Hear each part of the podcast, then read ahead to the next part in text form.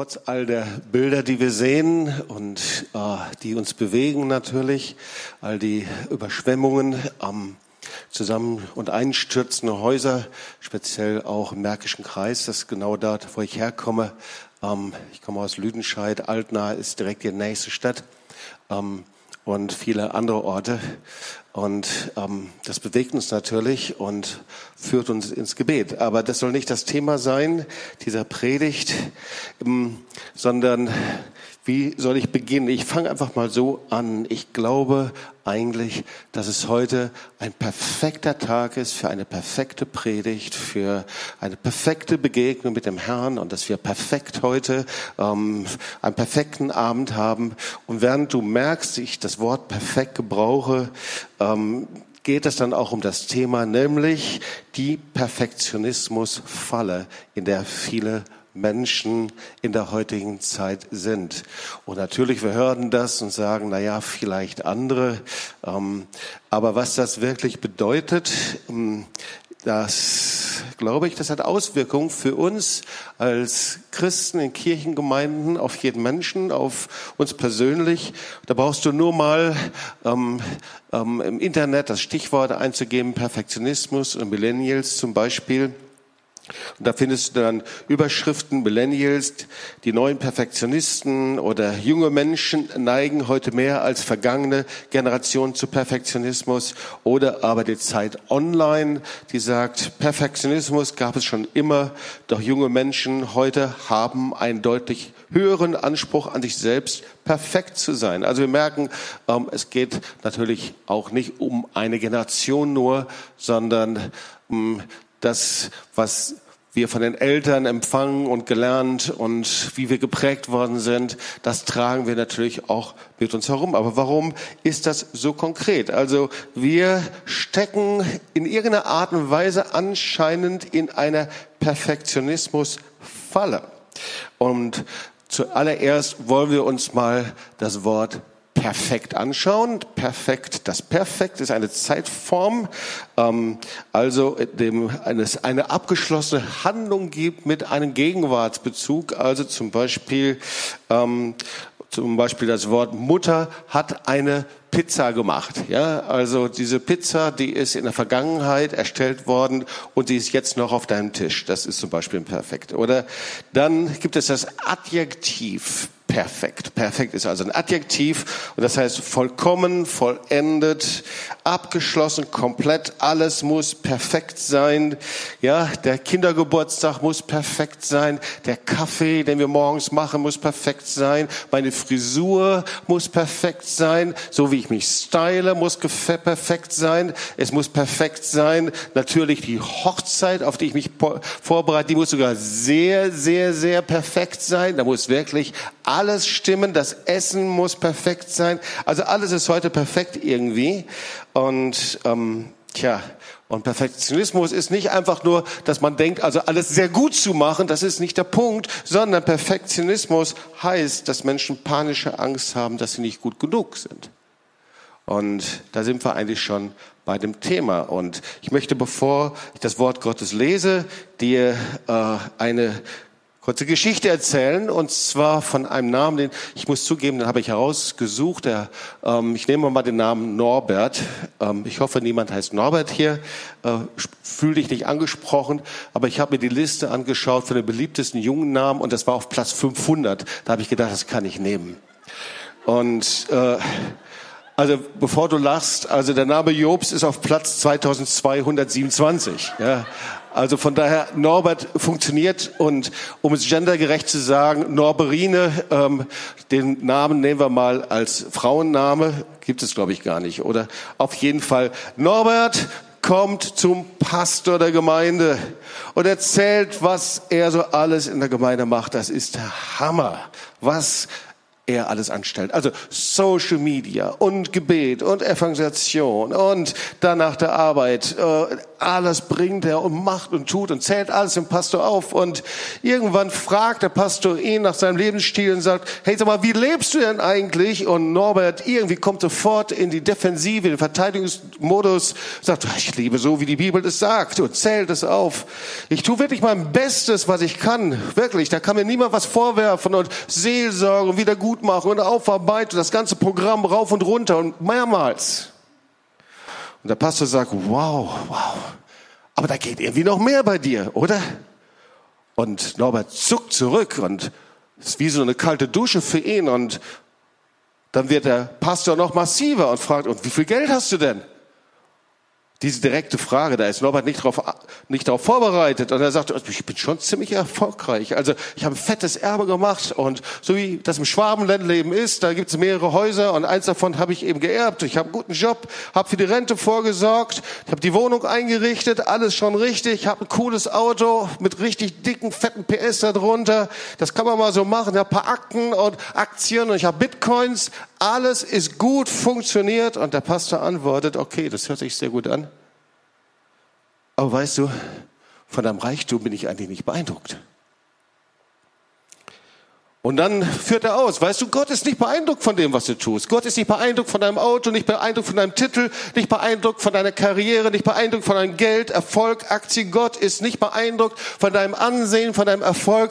Gott ist nicht beeindruckt von deinem Erbe, auch wenn du drei Häuser da stehen hast. Und dann sagt der Pastor zu ihm, weißt du Norbert, ich, ich sag dir, was Gott beeindruckend gefällt. Ihn, ihn beeindruckt jemand, der sein Leben ihm hingibt. Ihm beeindruckt, wenn jemand das sichere Boot seiner sicheren Existenz verlässt und aufs Wasser geht. Gott beeindruckt jemand, der sein Ansehen und Ruf um des Namens Jesu willen einfach riskiert. Und ihm gefällt das, wenn du bereit bist, dass, wenn du alles, das, alles, was du hast, und das alles, was dich reich macht, wenn du bereit bist, diese Dinge wirklich niederzulegen für einen lebendigen Gott. Schau mal in die Apostelgeschichte. Erweckung gehört immer damit zusammen, auch wie wir mit unserem Besitz umgehen, mit den Häusern, Grundstücken, mit dem, was wir haben. Und so führt der Pastor weiter aus. Deswegen mein Rat, verkaufe alles, was du hast und gib es ja, da gibt es doch Straßenkinder. Gib es in den Dienst von Straßenkindern und Rehabilitation und überall hin. Und Norbert schüttelt den Kopf. Er ist zutiefst betrübt. Nicht über sich selbst, sondern über so einen unmöglichen Rat. Der Pastor, der, das passt überhaupt nicht. Der, der checkt es überhaupt nicht. Ist doch wieder typisch in so einer Gemeinde. Na klar.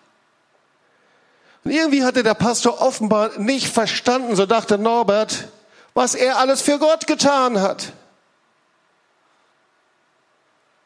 Irgendwie hat er nicht kapiert, dass er bemüht war, die ganze Zeit den Willen Gottes zu tun, von morgens bis abends. Und irgendwie anscheinend hat er wohl auch ein Problem mit Wohlstand und Reichtum.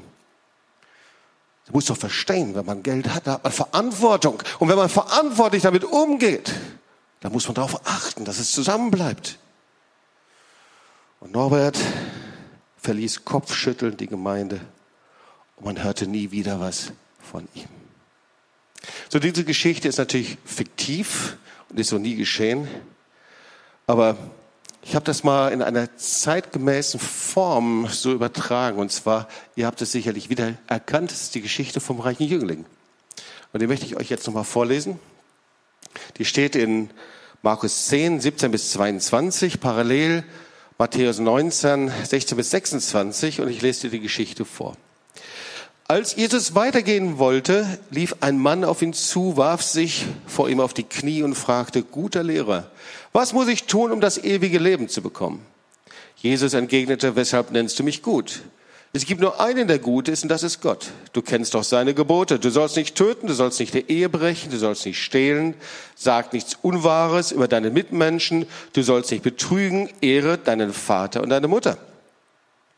Lehrer, antwortete der junge Mann, an all das habe ich mich von Jugend an gehalten. Jesus sah ihn volle Liebe an. Etwas fehlt dir noch. Geh und verkauf alles, was du hast. Und gib das Geld den Armen Damit wirst du im Himmel einen Reichtum gewinnen, der niemals verloren geht. Und dann komm, folge mir nach. Als er das hörte, war der Mann tief betroffen. Traurig ging er weg, denn er besaß ein großes Vermögen. Das ist die Geschichte vom reichen jungen Mann und ich glaube, dass es auch eine Geschichte für uns heute sein kann. Und vielleicht hast du diese Geschichte so noch nie gehört oder gelesen, dass dieser reiche Jüngling eventuell in dieser Perfektionismusfalle steckte. Und warum, wenn das so war, war das für Jesus ein großes Problem. Und um das anzuschauen, ist es sicherlich gut, dass wir so ein bisschen verstehen, worum es sich bei Perfektionismus handelt. Dafür habe ich einige Zitate mitgebracht. Was ist Perfektionismus? Also Zitat einer katholischen Zeitung aus einer Kolumne, perfekt sein zu wollen, scheint die neue Religion der Gegenwart geworden zu sein. In der jüdisch-christlichen Tradition galt der Mensch als fehlerhaft und brauchte göttliche Vergebung. Heutzutage ist perfekt zu sein die neue Theologie. Ja, die Neurose unserer Zeit scheint das Streben nach Perfektionismus zu sein. Ein anderes Zitat, der Perfektionismus ist Gift für jede Beziehung. Ehen gehen dran zugrunde. Scheidungen, Beziehung zwischen Kindern und ihren Eltern. Oder ein anderes Zitat, Perfektionismus. Perfektionisten machen ihr Leben lang ihr Selbstwertgefühl von der eigenen Perfektion abhängig. Und nicht selten, nicht selten scheitern sie. Das Zitat geht noch weiter. Ich glaube, das kann man hier nicht lesen. 70 Prozent aller Frauen mit Essstörungen, so belegen Studien, sind getrieben vom Perfektionismus. Wow, müssen wir mal schauen. Oder ein anderes Zitat. Perfektionisten sind Getriebene. Sie wollen in jedem Lebensbereich alles richtig machen. In der Partnerschaft, im Job, in der Kindererziehung. Sie schuften ohne Unterlass an der Selbstoptimierung. Das führt zu Stress. Schlimmer noch in eine Sucht und gönnt dem Perfektionisten keine Ruhe. Denn er kommt irgendwie nie an. Also es gibt viele Menschen, die sitzen irgendwie in so einer Perfektionistenfalle. Und ich habe so den Eindruck, es gibt viele Christen, die sitzen da auch drin und merken es noch nicht mal. Und ich habe noch so einen Eindruck, dass es viele Christen sind, auch hier im süddeutschen Raum, die merken es auch nicht so. Ich meine auch Menschen natürlich, die aus Westfälischen kommen oder woher auch immer. Aber irgendwo so diese, diese Leistung, dieses Getriebensein. Und die Frage ist, was macht einen Perfektionisten aus? Und da ist der erste Punkt überhöhte Ansprüche. Übrigens, sicherlich gibt es viele andere Punkte noch, aber ich suche mal drei raus. Das erste ist überhöhte Ansprüche. Es ist das Gefühl, es ist nie genug. Egal wie ich mich engagiere, wie viel ich mache, wie viel ich tue, wie viel ich bete, wie viel ich hinter Menschen hergehe oder was ich meine Arbeit mache, meine Hausarbeit mache. Ich komme nie an, ich bin nie fertig, es ist nie genug. Perfektion, Perfektion, Perfektionismus ist das Gefühl, nie fertig zu sein. Und die Sätze sind dann, ich sollte mehr machen, ich sollte mehr Sport machen, ich sollte mehr an meiner Ernährung arbeiten, ich sollte mehr an mir selber arbeiten, ich sollte mehr dieses oder jenes tun. Ich kann mich nie hinsetzen und sagen, wow, that's it. Und man geht mit sich ins Gericht. Das sind Menschen, die ständig in Verdammnis mit Schuldgefühlen herumlaufen und haben Grübeleien, wo man sich selber zerfleischt, die sogar zu Depressionen führen können. Das sind diese überhöhten Ansprüche an sich selbst oder auch an andere. Der zweite Punkt sind die Angst vor Fehlern. So, das Lebensgefühl ist, dass ich lieber nichts entscheide, als dass ich einen Fehler mache. Es gibt ja Menschen, die können einfach so am laufenden Meter entscheiden, aber es gibt viele, auch der jüngeren Generation, mit einem riesen Stau an Entscheidungen, mit einem riesen Problem, Entscheidungen zu fällen, einfach mit der Angst, Fehler zu machen. Die Aufgaben schiebe ich lieber auf eine lange Bank, weil ich Angst habe, Fehlentscheidungen zu fällen und ich möchte alles machen und alles auswählen, aber ich weiß nicht, wie ich es tun soll. Weil Fehler ist etwas, was mich existenziell in Frage stellt, ist unverzeihlich. Ich weiß nicht, was ich damit machen soll. So der Perfektionist zeigt auf die anderen Fehler. Natürlich möchte sich am liebsten von allem, was er als fehlerhaft erkennt, fernhalten. Der dritte Punkt ist der äh, Hang zur Verallgemeinerung, schwarz-weiß denken. Ja, so äh, zu sagen, das eine ist, ich mache immer alles falsch. Immer passiert es so und so. Immer passiert dieses und jenes. Bis hin in den Gottesdienst. Immer ist das. Immer erlebe ich Ablehnung. Immer ist dieses oder jenes. Du kannst aber auch sagen als Perfektionist, also, also meine Grillparty, da habe ich Würstle, habe ich gebraten. Das war eine totale Katastrophe. Meine Würstle sind angebrannt. Aber eigentlich war es gar keine Katastrophe. Okay, das Essen, das war echt nicht so gut. Aber eigentlich das Fest, das war okay. So der Perfektionist ist nie zufrieden und er würde am liebsten die Welt nehmen und alles, was so problematisch und schwierig ist, und Gott zurückgehen und sagen, Herr, reverse, mach's bitte nochmal. Könntest du nicht die Fehler und Probleme beheben?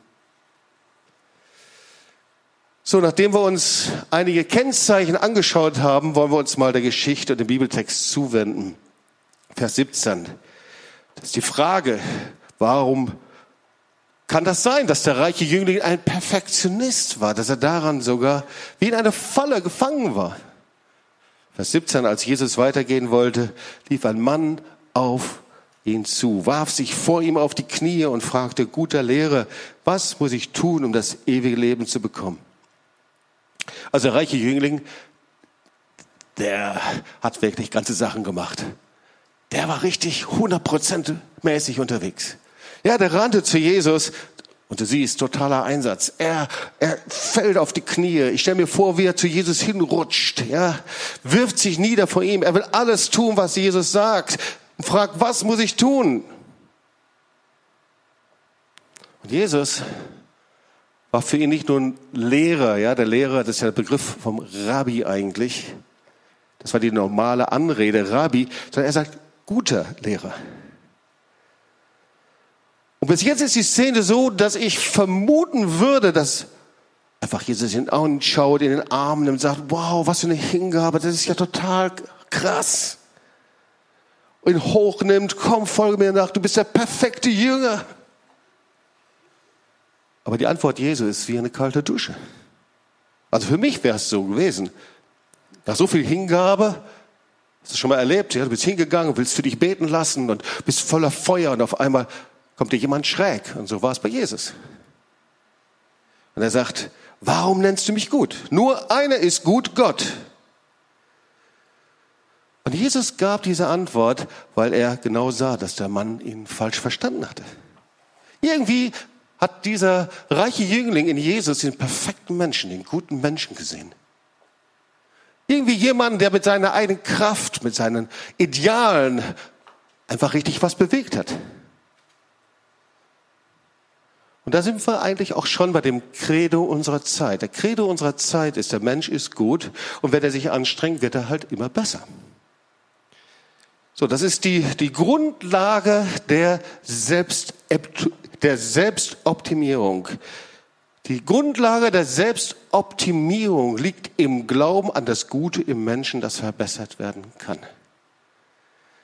Ja, das heißt nicht, dass wir nicht an uns arbeiten, dass wir uns schulen, dass wir versuchen, Dinge besser zu machen, aber die Grundlage müssen wir uns anschauen. Das erinnert mich sehr an meine eigene Geschichte. Ich habe öfter mal mein Zeugnis erzählt, dass ich in einem sehr behüteten Elternhaus groß geworden bin, für das ich sehr, sehr dankbar bin. Ich bin erzogen worden im Geist der Aufklärung und Geist des Humanismus. Mein Vater war Freimaurer und ein überzeugter Freimaurer. Und das heißt, dass er im Geist der Aufklärung, des Respekts, der Toleranz versuchte, sein Leben zu leben, aber auch in den Werten der Aufklärung, in der er versuchte, sein Leben in irgendeiner Art und Weise selber in den Griff zu bekommen und selbst zu bearbeiten. Und so die, das Credo, das Glaubensbekenntnis der Freimaurer ist, und das habe ich und hatte ich von der Muttermilch an aufgesogen. Das Credo ist, dass der Mensch wie ein unbehauener Stein ist, der sich so lange bearbeitet, bis er dann eben zu einem Kubus werden kann. Und irgendwie hatte Jesus erkannt, dass der reiche Jüngling bei ihm dieses Gutsein verehrte. Und das hat Gott die Ehre genommen.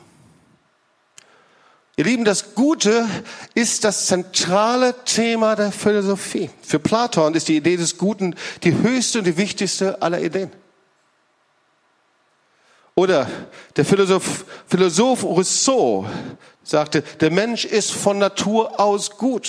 Das hat uns geprägt in unserem humanistischen Denken. Oder aber der aufgeklärte säkulare Humanist sagt, der Mensch kann das Beste in sich wecken und sich selbst optimieren, wenn er bereit ist, das Beste dafür zu tun. Und wer weiß, dass die Bibel da etwas anderer Meinung ist? Die Bibel sagt etwas anderes. Jeder Mensch, der getrennt ist von Gott, und jeder Mensch ist getrennt von Gott, und deswegen ist er von Natur aus, trägt er eben Sünde in sich, ist von Natur aus böse, böse von Jugend an. Aber das ist auch die gute Botschaft. Die Botschaft der Hoffnung ist, dass wir uns nicht selber verbessern können, dass wir uns nicht selber mit unserer eigenen Kraft aus dem Sumpf herausziehen können, sondern die Botschaft ist, jeder kann ein neues Herz und ein neues Leben, eine neue Chance bekommen durch Jesus Christus, denn er ist der Erlöser. Also, wenn wir uns Jesus anschauen, wie er mit den reichen Jünglingen spricht, das waren schon sehr klare Worte. Was nennst du mich gut? Und jeder dieser Worte trafen den Nagel auf den Kopf.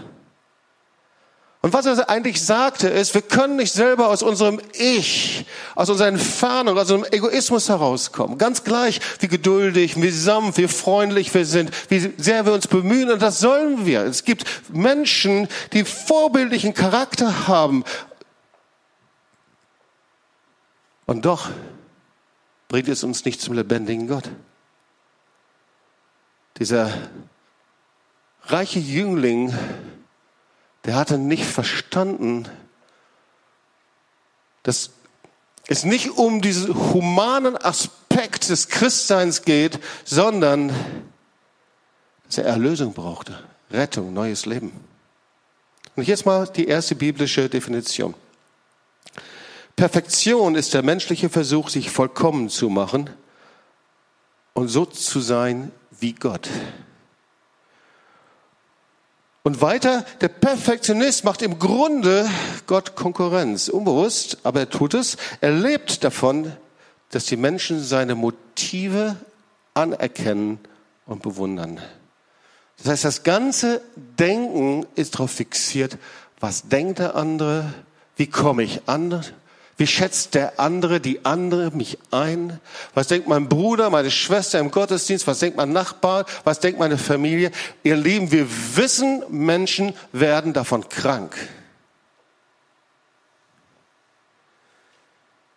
Und Jesus spricht zum reichen Jüngling und fährt vor. Du kennst doch seine Gebote. Du sollst nicht töten, du sollst nicht die Ehe brechen, du sollst nicht stehlen, sag nicht Unwahres über deinen Mitmenschen, du sollst nicht betrügen. Ehre deinen Vater, deine Mutter und Lehre, antwortete der junge Mann, all das habe ich von Jugend an gehalten. Jesus sah ihn voller Liebe an. Ja, er sagt, ich habe das alles gemacht. Und trotzdem war es nicht genug. Er sagt, was muss ich noch machen? Und er versucht noch mal einen nachzulegen. Und er sagt, ich kann mich noch mehr anstrengen. Ich kann noch mehr leisten. Ich kann noch mehr deinen Ansprüchen genügen. So stelle ich mir vor, wie der reiche Jüngling das zu Jesus sagt. Ich kann das noch mehr. Ich kann noch mehr. Und so leben wir oft auch.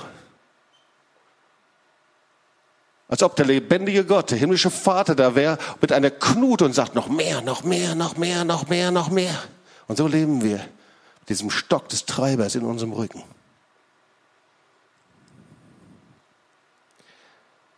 Und ich glaube, dass der reiche Jüngling dachte, dir zu folgen, das wäre jetzt perfekt. Das wäre jetzt alles. Ich will so gut werden wie du. Aber eigentlich sagte er, ich genüge eigentlich immer noch nicht in dem, was ich tue. Und wir blicken in ein tiefes Loch, das noch tiefer ist als der Krater, den wir jetzt hier gesehen haben. In der Eifel, glaube ich, war es. Ein tiefes Loch der Minderwertigkeit. Und da steht, und Jesus sah in voller Liebe an. Wow. Und ich weiß nicht, wie du das gerade hörst oder ob dich das betrifft, ob du hier mit im Boot bist oder nicht. Ich möchte sagen, Jesus schaut dich voller Liebe an.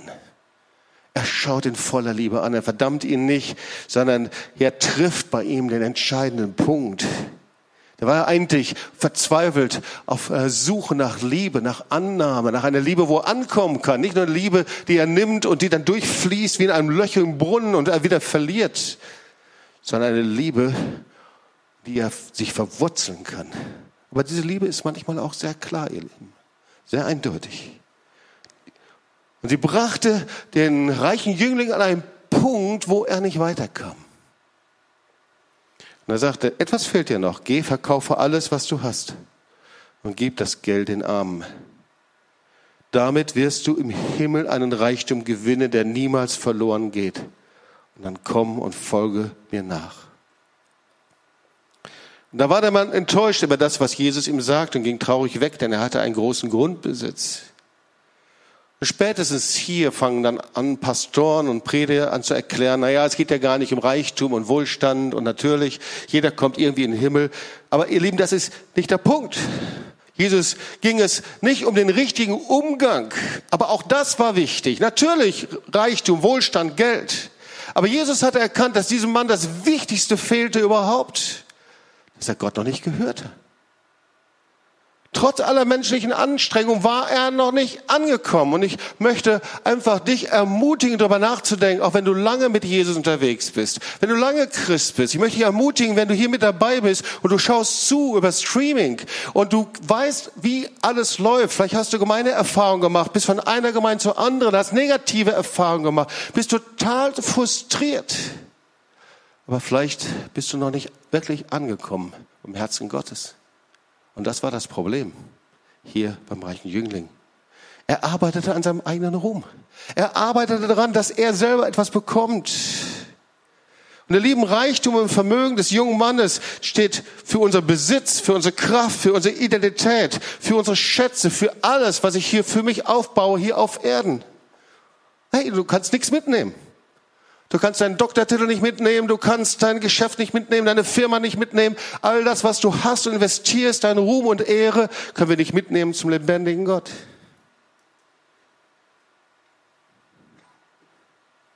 Und da bin ich beim kurzen Aspekt meiner eigenen Geschichte. Und ich möchte dir hier an diesem Punkt erzählen, warum ich mich eigentlich bekehren konnte. Ich hatte erzählt, dass ich aus einem behüteten Elternhaus herausgekommen. Ich habe die Liebe meiner Eltern erlebt.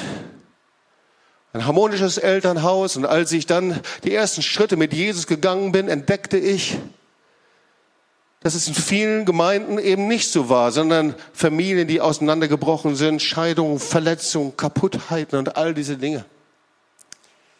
Und irgendwie fragte ich mich, warum soll ich mich aus meinem alten Leben herausbekehren, wo es doch so gut gewesen ist? Aus meinen alten Prägungen. Warum soll ich mit Jesus gehen und all diese Dinge hinter mir lassen? Und irgendwie dachte ich, als Teenager und als junger Mann, so wir lebten ein Erweckungsleben und ich bekehrte mich in der Jesus People Bewegung nach von einigen Leuten, die frei geworden sind von Drogen.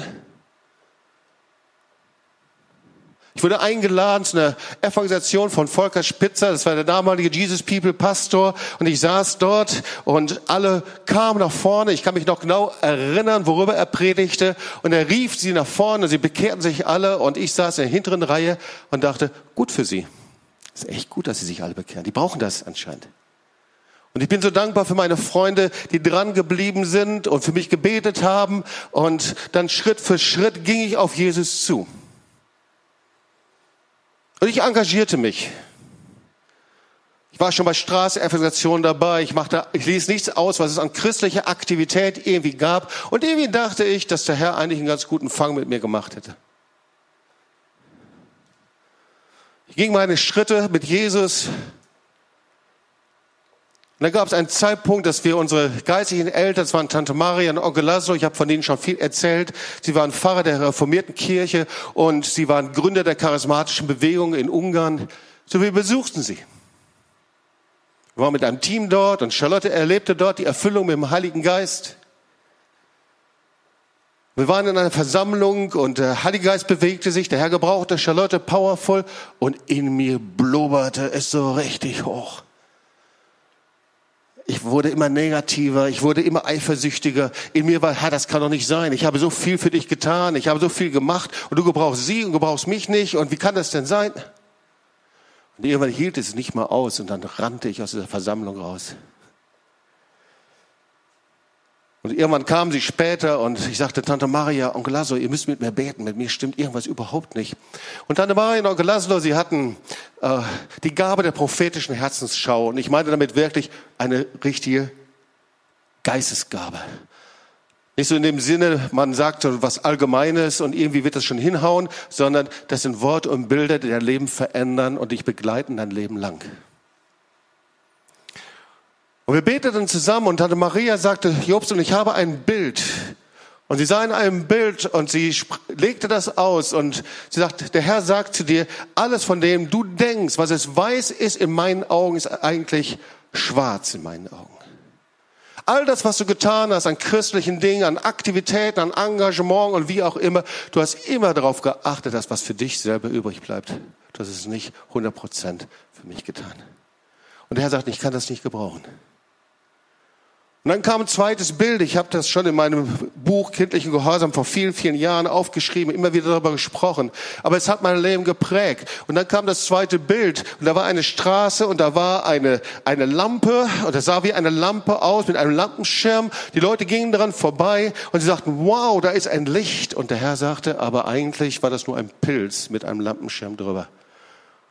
Und der Herr sagt zu dir, so war das Wort an mich, Du willst Licht sein, du stellst Licht dar, aber du bist kein Licht, weil du nicht verbunden bist mit der Kraft, Elektrizität Gottes. Und ich brauche weinen zusammen. Und ich bin so dankbar für Tante Maria und Onkel Laszlo, dass sie dann nicht versuchten, ein Trostpflaster bei mir drauf zu kleben und sagten, das wird schon wieder, sondern so ließen sie uns ziehen. Wir fuhren dann gemeinsam nach Hause. Charlotte betete in Sprachen wie ein Engelchen, so sagte Tante Maria. Und wir fuhren nach Hause und ich war immer noch so.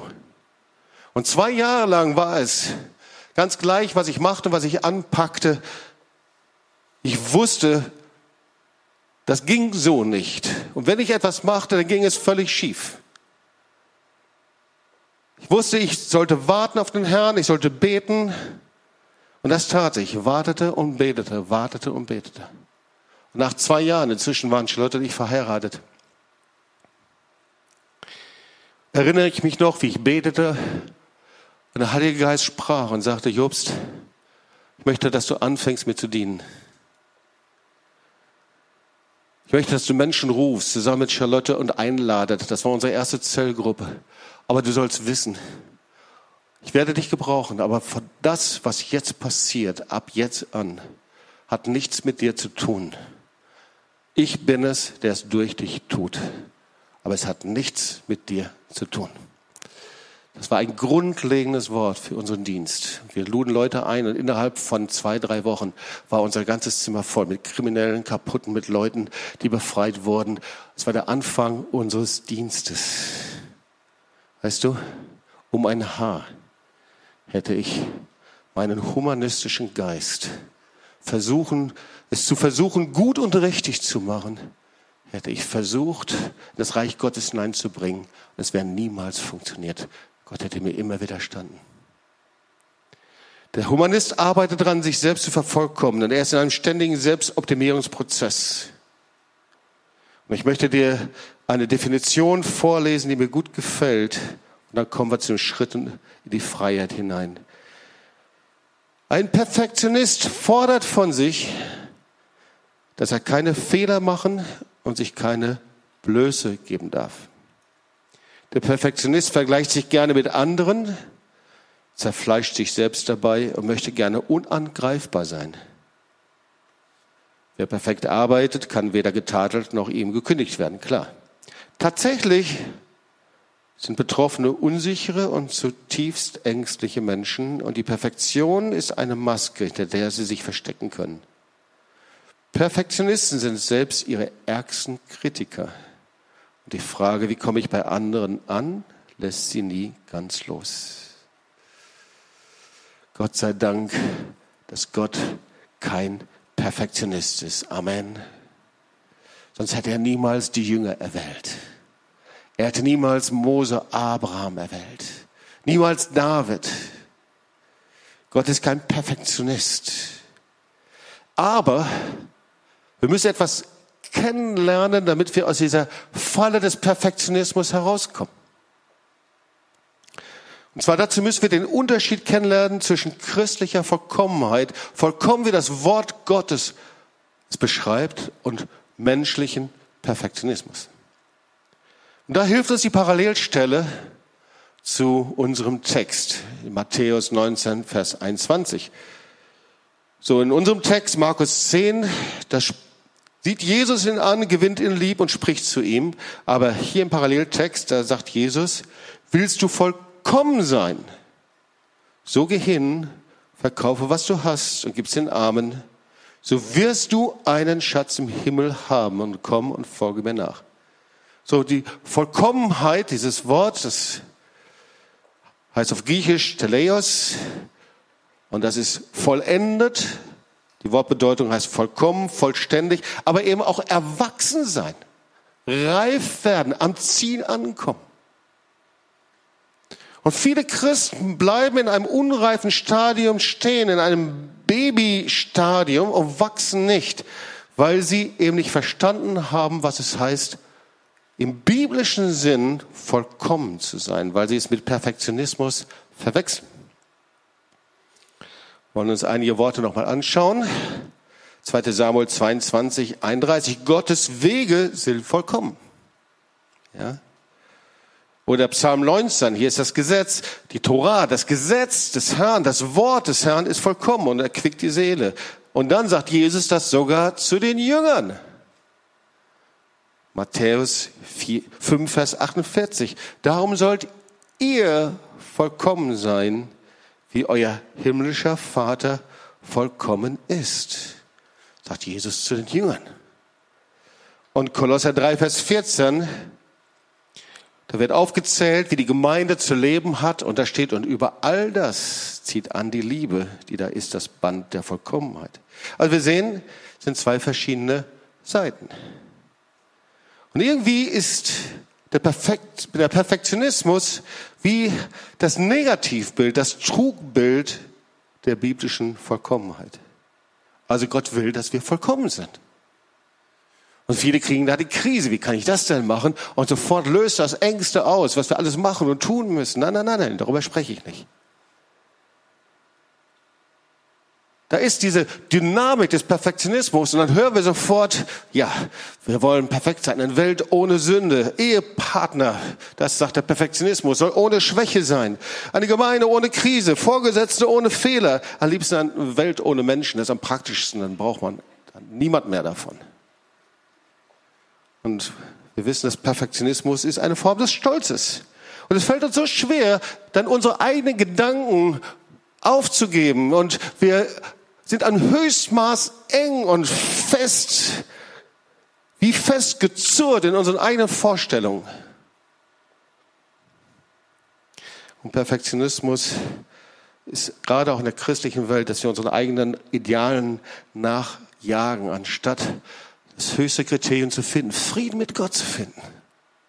Frieden mit Gott anzukommen dem Herrn zu dienen mit unseren Gaben, so wie wir sind. Anstatt dessen, dass wir dem Herrn dienen und Frieden haben mit ihm, entfernen wir uns immer mehr von all dem, das wir als fehlerhaft diagnostizieren, problematisch ist, äh, wo es schwierig war, wo wir verletzt worden sind, menschlich zu verstehen, war geistig eine Katastrophe. Und so sind unsere Länder in Deutschland, überall, Amerika, wo auch immer, voller, voller Menschen, die innerlich frustriert, bitter, innerlich wie festgebunden sind an ihre negative Erfahrungen und das Kostbarste verlassen, was Gott ihnen geben möchte, nämlich verwurzelt zu sein in einer lebendigen Gemeinde. So, wir sehen, ihr Lieben, christliche Vollkommenheit hat nichts mit unseren Ansprüchen und Leistungen zu tun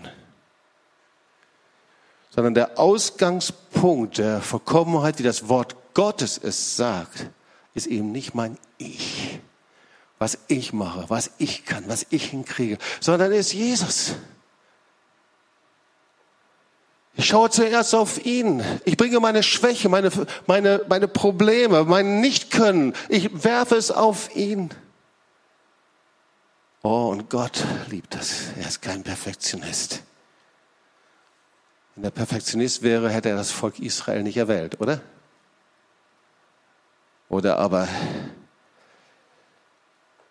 Gott hätte sonst nicht mit Mose und David und den Jüngern Geschichte geschrieben.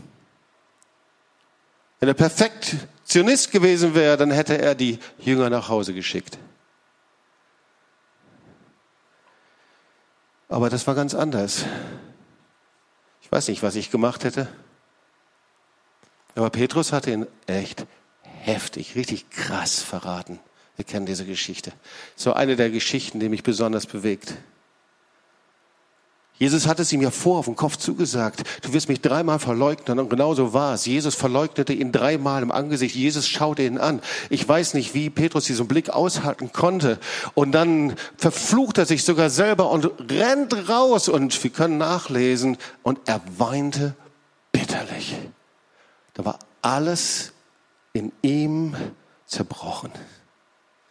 Alle Ideale, alles. Ich schaffe das, Jesus. Ich packe das für dich. Ich nehme das Schwert, ich haue dich raus. Alles zerbrochen, alles zerbrochen. Und dann kommt Jesus, der auferstandene Jesus. Und er sagt, hast du mich lieb? Dreimal. Hast du mich lieb? Liebst du mich? Er sagt nicht, hier ist das Programm, hier ist dieses oder jenes, sondern liebst du mich? Und der erste Schritt in die Freiheit, statt religiöser Anstrengung, das richtig zu machen und gut zu machen, ist einfach nur, erwecke die Liebe Gottes in dir. Wir tun so viel ohne der Beziehung zum lebendigen Gott. Irgendwann wurde ich mal gefragt in der letzten Woche, Jobs, warum brennst du immer noch für Jesus? Und meine Antwort war einfach, weil seine Liebe in mir brennt, weil ich seine Liebe kenne. Hey, wie können wir ihm nachfolgen, ohne dass die Liebe Gottes in uns brennt? Und ich kann die erwecken, ich kann die hinterherjagen, ich kann darum bitten. Gott erwartet von uns nicht das Perfekte, sondern er sucht unsere Hingabe und Liebe. Gott erwartet nicht, dass wir vor ihm glänzen, aber er möchte mit seiner Herrlichkeit in uns sein. Gott sucht keine geistlichen und charismatischen Superhelden, aber er sucht Menschen, die immer wieder aufstehen, immer wieder gehen, immer wieder aufstehen, ihn lieben und sich ihm hingeben. Und irgendwie glaube ich, dass wir uns nochmal bekehren müssen, vielleicht manche von uns bekehren müssen von diesem menschlichen Perfektionismus zu diesem biblischen Weg der Vollkommenheit. Und das ist meine Bekehrung, dass ich meinen Stolz niederlege, um ihn zu lieben meine Selbstbezogenheit, warum ich Dinge tue und wie ich Dinge tue, auch wenn sie christlich gut angestrichen sind und gut aussehen, zu einer Hingabe, die sagt, Herr, ob du mich siehst oder nicht, ob Menschen mich sehen, was ich tue oder nicht, ich tue es für dich. Erwecke die Liebe Gottes in dir. Heute kannst du ihr begegnen.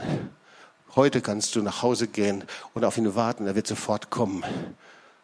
Jede Entscheidung aus deinem normalen Programm und aus deinem normalen Rahmen rauszugehen, für ihn wird er sofort belohnen. Zweiter Schritt in die Freiheit ist die Bereitschaft zur Vergebung. Sieben mal 77 Mal. So Gottes Wort sagt ständig, in einer beständigen Vergebung. Wir tun uns sehr, sehr schwer, wenn wir mit diesem Geist der Perfektionismus zu tun haben, andere loszulassen und uns zu vergeben. Und wir haben tausende Gründe, warum wir es nicht tun sollten. Aber Gott sagt, no, ich akzeptiere keinen einzigen Grund. Ich kann dir nur vergeben, wenn du vergibst und loslässt, aktiv. Der dritte Schritt ist, ich bekehre mich vom menschlichen Perfektionismus zur Vollkommenheit in Jesus Christus. Ich glaube, es braucht so eine Bekehrung, so einen Schritt, so ein Statement in der sichtbaren unsichtbaren Welt. Vielleicht ist das heute für dich dein Statement. Ich möchte dir ein Wort Gottes vorlesen und wir wollen gemeinsam aufstehen und dann zusammen beten.